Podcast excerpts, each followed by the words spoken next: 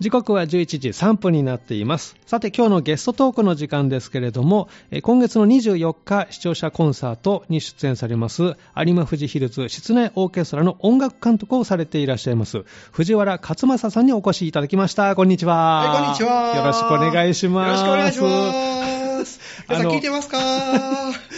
もう少し前にお越しいただいいて。はいはいはいはいはい。 は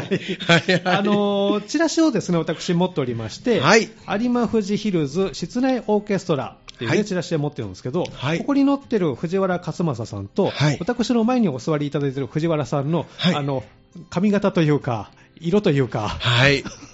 あの、同じ方ですよね。そうなんですよね。もう僕は多分3ヶ月ぐらい単位でね、髪型が変わっていくんですよそうね。なんですか。はい。この時の写真と、あの、今日までの間に何があったのかなと思って、この、ああ、でも、こ変換の間に、えっとね、2回ほど沖縄に行きましたね。はい。昨日まで行ってました。そうなんですか。はい。で、今、こう、いい色にそうです。焼けてます。ははいい。。焼けてるし、髪も短くなって、はいえーちょっと金髪というか。金髪になってますね。はい。そうな なぜこの髪型にされたんですかあ僕、ダイビングが趣味なんで、ダイビングが趣味は、はいいこう海に潜りやすい単発の方がいいかなとあなるほど。はいで、まあ、その勢いで金髪にも。 金髪にもなっちゃってるる ということで、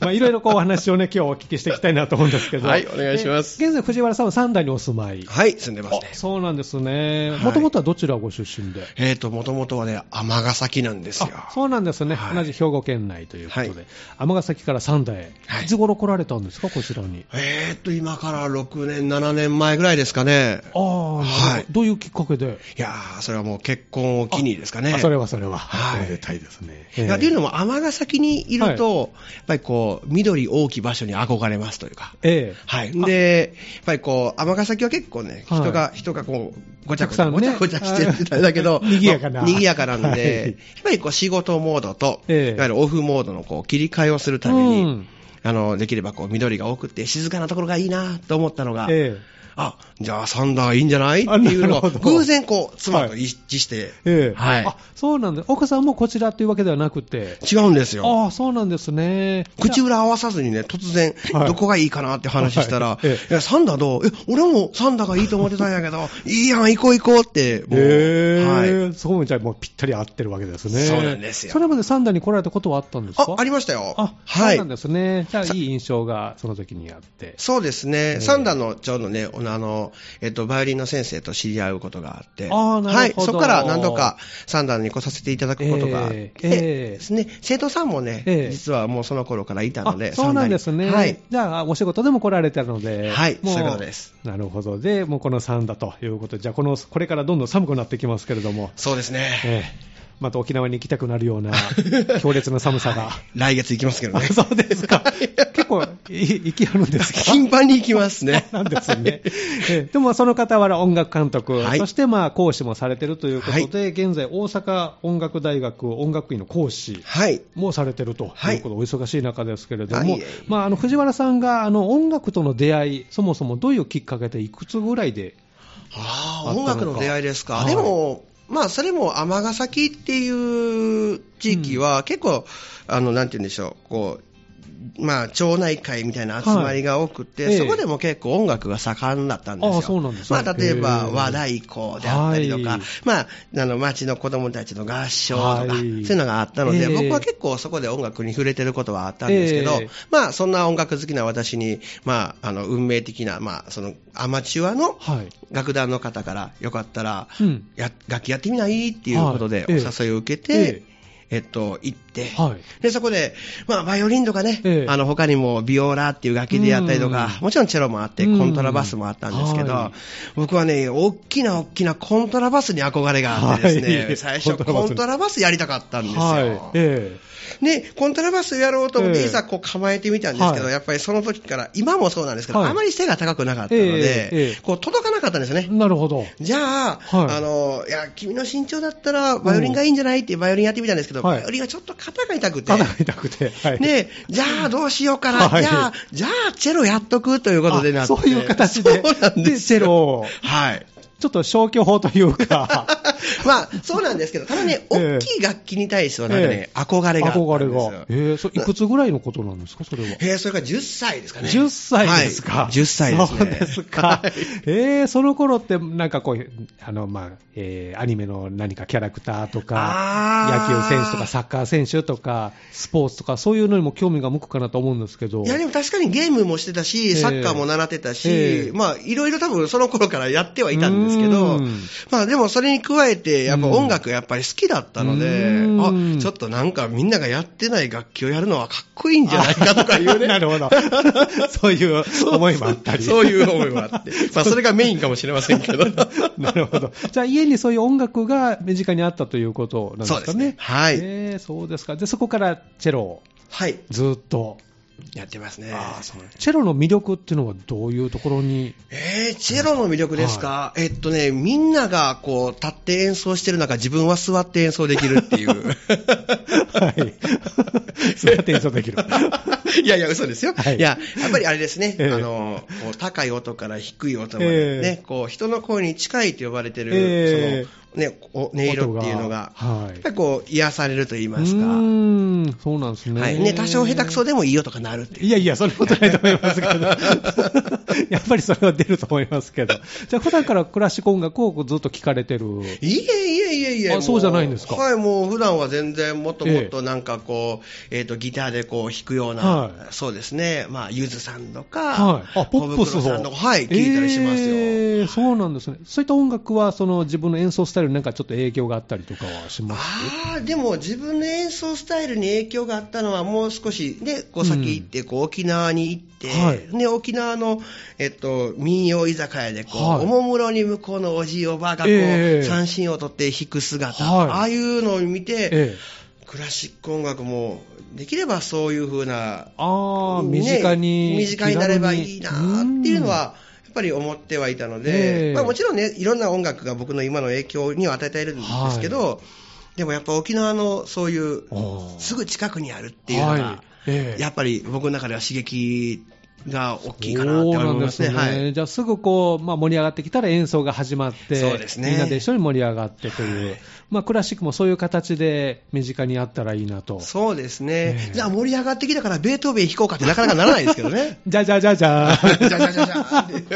いや盛り上がるかもしれませんね。 なんかある意味。でも気軽にこう、取ってこう演奏できるような楽器が、そうね、そうななんいでですすよもんねね。ないんですよねええでもまあ、ね、実際にこう、ポッて取って、ね、うん弾けなくても、うん気軽にこう、あうん、なんかやってるから聞きに行こうかなっえてえ思ってもらえるぐらい、あこういう足を運び性やをすいね、ようにはい、ええ楽器がより近くなればいいなとは思いますけどね。あそうなんですね。はいで、今、その音楽監督を有馬富士ヒルズ室内オーケストラでされてるということで、はいまあ、そういった思いもあっての流れなんですかね、こちらは。そうですね。特にこう、今、もう多分いっぱいあるんですよね。はいアマチュアの、いわゆるその楽団っていうのは。ええでもその中で、本当にこう楽器を始めてまだうん1年とか2年とはか。いええで、なかなかちょっとこう、合奏団にはちょっと抵抗があるよね。でもやりたいよねってういんう人たちって僕は多分たくさんいらっしゃるんじゃないかなと思うのはいええで、はいまあそういう人たちが、ええこう、ふらっと来ええて、一緒に、あの、それこそプロもひ弾いてるような曲うんを一緒にね、あーこう、長い月日かけてできたらいいなぁと。ええあーそれをなんか3段でできたらいいなぁって思ってたんですよあ。そうなんですね、はい何年ぐらい前に結成されたんですかでも実際、有馬富士ヒルズができたのは2021年。あ去年ですか、はい。去年、おとおととし。としですね、はいそう23年でした、おととしからおととしはいそうなんですね、今、メンバー何名ぐらいで、え、今、そう、それで10、ああ、結構いらっしゃいます、ね、 18人ぐらいですかへーね。でもね、はい結成当初は4人ですからね4人からスタート、はいおー、そうなんですね、それは何か案内を見て来られたんですか、ああ、そうですね。大きな登り持って、あの、みんなでこう更新しましたね。い、や、 嘘ですよ、嘘ですよ。すいませんね。いや、本当に、えっとね、あの、ええ多分チラシですかね。チラシをはい、作って募集、こんなんやります、ええあの、募集してますっていうのを、あの、こう、演奏会の時にもはい挟み込みなんかで、えーはい、案内させてもらったら、はいもう、みるみる皆さそん集こかまらってくださって、はい。へーじゃあ皆さんも経験があるとか、はい、そうですあそうなね。多んですね少経験ある方もいたりとか。えー初心はい者の方もいらっしゃるんですか、そうですね、初心者の方もいらっしゃいますね。うんまあ、でもやっぱり1年ぐらい経って、はい楽譜もある程度読める方っていうのが、おそらく、ええまあ、あの、入りやすいかなっていうあーなるほ雰囲気ではあるんですけど。はいまあ経験者のは方いがまあ多いということなんですね。へえ、そうですか。あの、団のそのモットーというか、こう活動方針というか何かあるんですか活動方針ですかいや、でもそれこそみんなで仲良くじゃないですかね。うん音楽を楽しんで、はいもうやっぱり経験がある方は、その初心者の方ええにちゃんと教えていきながら。あーなるほどいでいです逆ねにええ、元から経験ある人は、はその我々のこの、うんまあ、もっとよりはい音楽をよく学べるためえのえことをこう学んでいける環境というか、ええええそういう助け合いっていうのが、まあ一番モットーかおなーとそうなは、んだはいい、いで思っすてますけどねね。。練習はどれぐらい月されてるんですかえっ、と、月に2回ですね。月2回。はい。場所はどちらでえっ、とね、ウッディタウン市民センターを中心にという形ですかね。あ、そうなんですね。じゃあ、あの、身近なところで練習されてるので。はい。ウはッい。ディタウン市民センターを中心に月2回練習をしていると、時間どれぐらいされるんですかあーでも朝の9時から12時までなので、はいまあ大体3時間ぐらいですかね。午前中が中心で、はい、そうですね、はいもうそれもね、多はい分ちょっと、あのそれこそ神戸とか大阪の方と違うところかなと思うんですけど、ええええ午前中にあるので、はい午後にこう他の予定が入れやすいというかなるほど、はいはいまあ、朝にこうね、ちょっとこう、ええ練習して練習してでで午後からはまあそのまま引き続きね、ええこう練習する方もいらっしゃるだあろーうし、じなゃるほどあ、昼からはええ家族で出かけようかはないっていう、お買い物行こうかとか、そういう予定が立てやす。はいい立てやすいんおじゃーないかなと思いますけどねじゃ。あ、週末に練習はいをされてるということはですね。、いそうですね、主に日曜日、日が多いですかね。日曜日を中心に、はいえー今、メンバー募集とかされてるんですかあもちろん、もう今はもう、あの、バイオリンの方とか、はいね、ビオラの方とか、うんね、あの、たくさんの方が来ていただけたらな、もっともっと、ええいろんなことが、人数増えれば増えるほどね、ええたくさんこう、できることも広がっていくんで、あーそうなんですね、はい今ちょっとこのジャンルが足りてないというのはありますか、楽器のパートで。いやー、でも、特にないですけど、ええでもね、やっぱりこう、バイオリンはたくさんいる方が賑やかだろうし、ええはい。ね、でもね、ビオラっていう楽器がなかなかされる方少ないのかなと思いますね。ビオラが少ない。はい。あーまあもうぜひぜひ、バイオリンの方、ビオラの方、ええはい。今、ぜひねよかったら、どしどしということですね。はいえーあの、見学とかできるんですか、練はい、習のも様う子は全然、あの、事前に、えっと、連絡していただいても、ええね、もちろん、あの、多分そうすると、えいついつやってますとか、はいい、ついつどこでですって言ってあげれるのええで、あの、大丈夫かなと思うんですけうど、ん仮に、こう、パッと、あ、なんか有馬富士ヒルズが練習してるらしいはわいと思っえて、もうガチャッと入っえて、えもあうそういうとこ感じでもいいんですかもう全然大丈夫で そうなんす。ですねはい。えー音はちょっとこう聞こえたりするんですかね。あもう聞こえると思いますよあーじゃあそれをこう、 目印に言っていただければ。今、あの、ぜひぜひ取り組んでることとかありますかあ今ですか、ええ今はやっぱりね先ほどね、ご案内いただいたはいええ10月24日の、あそうです今月ねはい視聴は者いコンサートに向けええて、もうみんな一生懸命頑張って練習してそうまなすんね。ですね。どんな曲演奏されるんですか、えっと当日はね、その中で演奏される曲はね、まあ、うんビバルディの曲、まあうん、クラシックといえばっていう作曲家になるんですけど、はいまあ、ビバルディのビバル曲デとィ、あとはバッハですよね。バッハ。おはいー。まあでも、それだけ聞くとね、ええちょっとなんか、ああ、うわ、難しいのかなって思うんですけど、大丈夫ですよ。来てもらったらえ僕えが分かりやすく、もう全部1から10まで説明 して、演奏する時間が2分、3分かもしれませんけど。トークのはい合間に演奏みたいな。なんかそんなあの予感はしております けど。雰囲気的に。えどんなお話をされるんですか、あ会場では。そうですね。でも、ええいやもう、あの、真面目、真面目な話。 真面目なんまあ、でもすちろん演奏もしてね。演奏もしてで、まはあ、いビバルディはこういう人だったんだよとか、バおーッハはこういう人だったんだよとかっていう話をしつつ、ええええで、まあ、でも、それだけじゃないですよ。ええ後半はちゃんと、皆さんがこう、ね、あの、見たことあるような映画音楽も。ああ、はいなるほやりながど。らじゃあ幅広いこのジャンル、クラシックから身近な音楽までという。はいへえビバルディとかバッハ、なんか教科書教科書でこう見る程度で、そうなんですイよ。メージないですけど、まあ、すごい作曲家だなというイメージですけど。さあそれこそ、ね、こう、ええ今のバンド音楽って、え結局、ビバルディがいなかったら、もしかしたら発展しなかったかもしれない。え、そうなんですか。そうなんですよえ、どういう影響っていうのは、その当時っていうのはは、いこう、もう弦楽器とか楽器っていうものは、もうあくまでも歌のはい伴奏でしかなかったんです。ああ、そうなんですね。でもそうなんです。だから、逆に歌とえ楽器っていうのが、なかなか一緒にやることはなかったんですけど、うん楽器はうん歌を盛り上げることができる。いわゆるバンドスタイルですね。ええボーカルとバンド。はいなるほあどのスタイルを築いたのは実はビバルデ ィなんです。ビバルディがバンドを作った。そうなんですよ。そもそもビバルディ何年ぐらいの人なんですかね。えっとね、1600年代なんあ、ですねそんな前の人なんですか。はい。そうなんです。えー日本対江戸時代のこう入るような時期そうなんですよ。へそーの人たちがこうね、こう築き上げて。うで、んまだビバルディはバイオリンが弾けたんで。はい。じゃあ実はその歌だけじゃなくてええ楽器ももっともっとええにぎあのスポットライトが当たるべきだって言ってはあ楽器だけの、え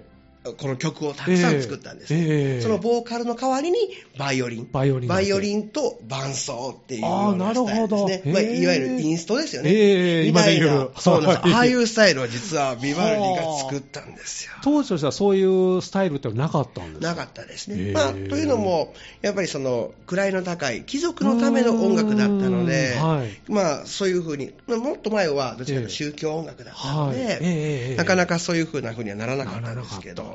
でもビバルディはそれをね、こう変えてい確立したって。おうだからそういうスタイルになると、こう庶民の方にも音楽の方こう降りてきたというか、そうですい流れね、にもなっていそったこからまだね、あの100年ぐらい経ってからなんですけど100年 長いんですよ、なかなか。すごいスパンですね。そうなんです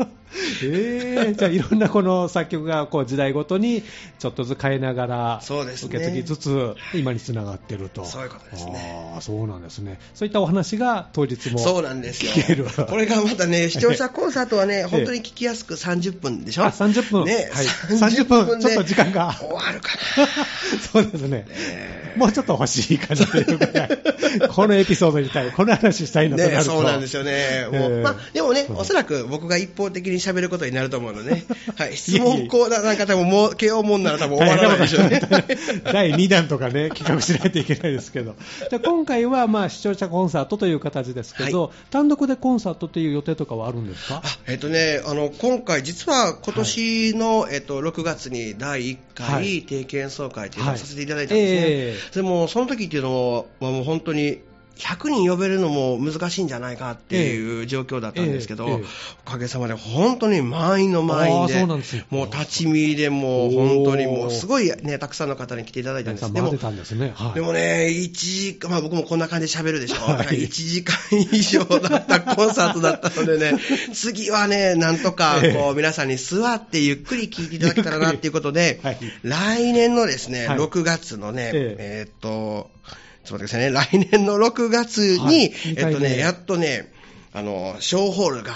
里のあねーホールの里の小ホール小が、ホールではいお、取れまして、6月30日は第2回定期演奏第二回会。はい。ちょっと先になりますけれども。なりますけど、ええ300席の席をこう用意してですね、おーはい、みんな座って聞いていただけゆっます。くりと演奏と、またトークも。トークと トークと。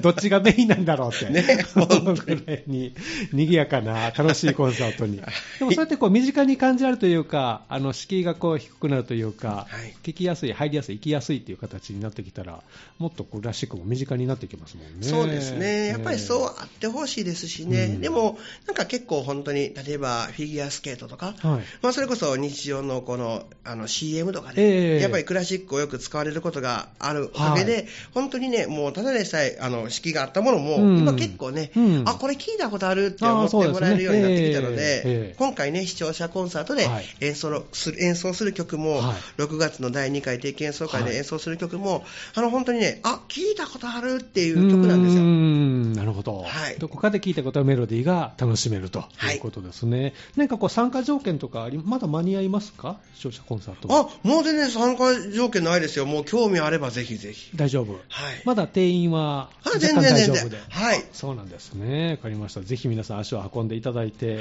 音楽を楽しんでもらいたいですけど、藤原さん個人の何かこう今後の予定とかそういうのはありますか僕個人の予定ですか僕だけの個ど人沖縄にね行くって言ってありましたけどそうですね。個人的には もう、あの、来、来月には宮古島に行くんですけど 宮古、いやでも、あの、基本的にはこの、有馬富士ヒルズっていうだけじゃなはくいええて、六甲ヒルズとか、六甲ヒルズ。はい、はい。宝塚ヒルズとか、はいはい。他にも、えっと、実は、あの、姉妹楽団がたくさんあ、そうなんですありねまし。てええはい、実はその、まあ、ホームページの方がはい我々もあるんですけども、はいそこからですね、ええそれぞれの段にこうリンクが飛べるようになっておりますおーなるほどそうなるとアマチュアの方えのえ合奏団が今のヒルズシリーズなんですけど、ええまあ、我々講師プロが、はいえっと、やるコンサートもそちらで案内してたりするので、あそうなんですね。はいへーそちらでも出てますねああ、そうなんですね、はいあの、教えてもらうこともできるんですかあもちろんですおはいあの、このヒルズの活動とはまた別で。別で個人レッスンなんかも、えっとあー、ヒルズで教えてる先生たちは、ええあの、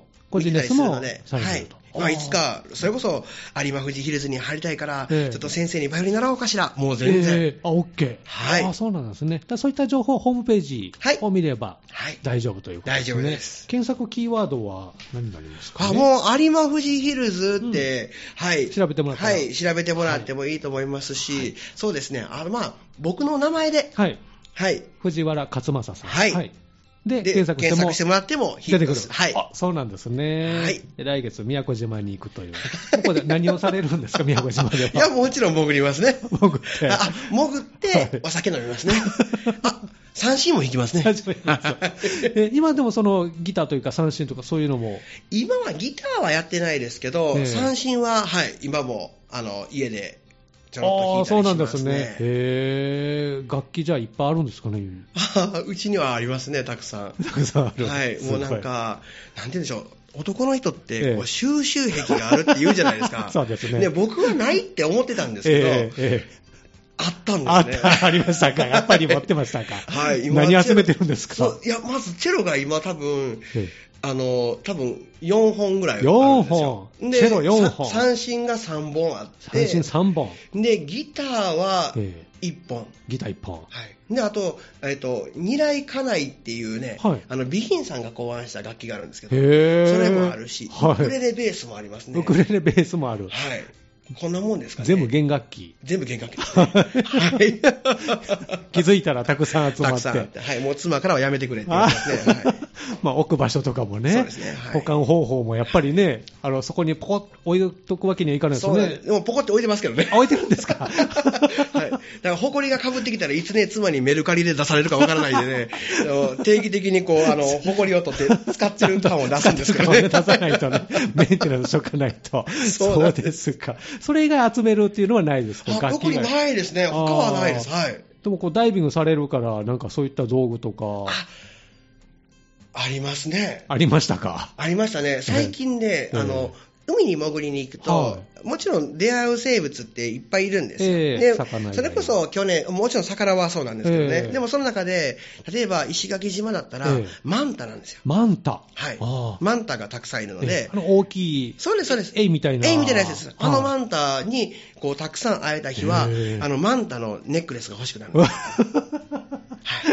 マンタのネックレスそうなんがで。すで、昨日まで行ってたはい石垣島ね。はい石垣島まあ今まだ石垣島なんですけど、はいマンタは見れなかったんですけマンどタいなかったけ、どえっと、1回のダイビング、大体はい1時間ぐらいなんですけええど、そのダイビングの中で5匹のウミガメにあったんですよ。あ、ウミガメ。はいええでもウミガメもいろんなところに寝てるんですけどね。あ、寝てるんですね。はい、へえでそこにちょっとお邪魔して、はいこう手振って、ねはで い一緒に写真撮っ撮て、ってはええいね、こんだけ、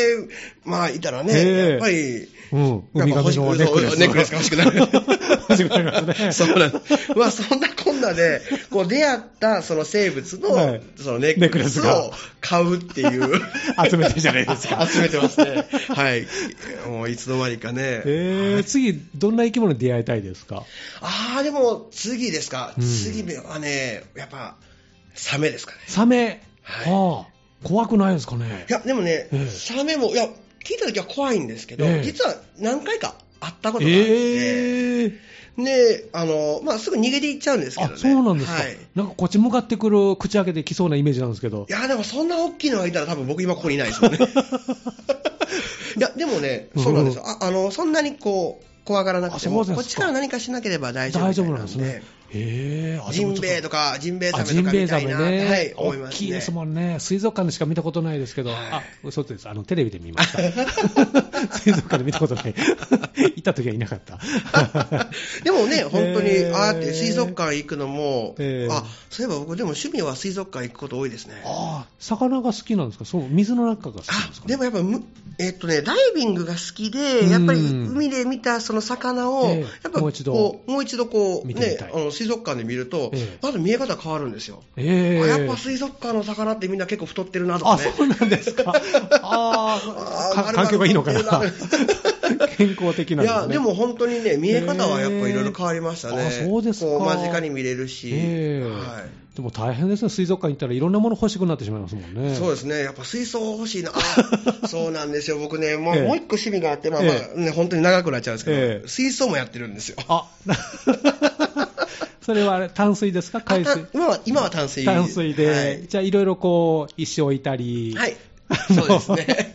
草、水草植えたそうり。そう、水草、上ちょっと前はやってたんですけど、ええ今はもう完全ね、あの、淡水魚なんだけど、ええ海の中みたいなね。ほはい、岩を置いたりと かね、沈没船沈めたりとかね、もう、で、その中にね、こうちっちゃなね、ダイバー型の人形がある んで、それを浮か浮かばせてみたりとかね、ええそう、で、そこのね、こう、こうね、水槽に顔を近づけるとはいねえ、え潜ってるう。みたいな潜っんですてるね、イよ。メージ。 そそううですか。あの、苔とかそういうのはガラス面についてこないですかついたりしますけどね、ええでもそれも、ええもうこう掃除してね、でもそれもまた楽しいんですよ。あれ、一回ちょっとタイミング逃すと、すごいことになっちゃうので。なりますねこのえでもなんかね、えええこの盆栽をいじるこう、ええおじさんのはい気持ちがわかるという、わかる こう水ねの、中に手を突っ鑑賞込んで面るを、とそうなんですよ、こう苔を掃除しなが らね、ああ、こうやってこう盆栽にはまっていくん だろう、次、盆栽ですね。多分ね次、ハマるのは。集め始めますけど。この形が綺麗だなとかなりそうで。そうです。あれ今日って音楽トークでしたよね。そう。趣味のなんかあの、熱中時間ではないですね。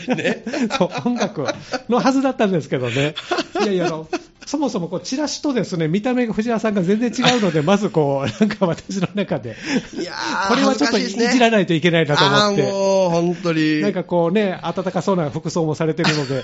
どこかに行ったのかなねもと、う完半全袖で。ね、かりゆしウェアですもんね。そう 焼けてるし、 なんだろうと、このギャップはなんだろうと思って、そこにまず興味が向いてしまったのが、 でもね、今回もね、まあ、ええいつもそうなんですけど、はい沖縄行ったら、ええ絶対島の人に、ええこっちの人ですかって言われるんです よね。はい、もういやいやあの違いますよゆかりはないんですか、こう親戚の方とか。実は僕えのおじいちゃんはがい奄美大島なんですよ。ああ、あるじゃないです か。でも、ほぼそっちですよって言えますよ。いや、でもね、それええ全く聞いたことがなくて、ええ父親から。はい。で、本当にその、あの家に、ええまあ、えっと、三振を買って帰ってきたりとか、沖縄に行くようになった僕の姿を見て、うん父親が、やっぱり血はあるやなっていう話で。 今まで言ってなかったけそう言ってなかどった。けど、実はおはよ前言のっおてじよいちゃんは 奄美大島出身で、しかもバイオリンも弾いて、すごいじゃないですか。三振も弾いたんだって。えええおじいちゃんそのもののそうなんです今、流れに、えしかもおじいちゃんはボンベ背負ってたんですよ。えボン何かされてるんですか消防士です。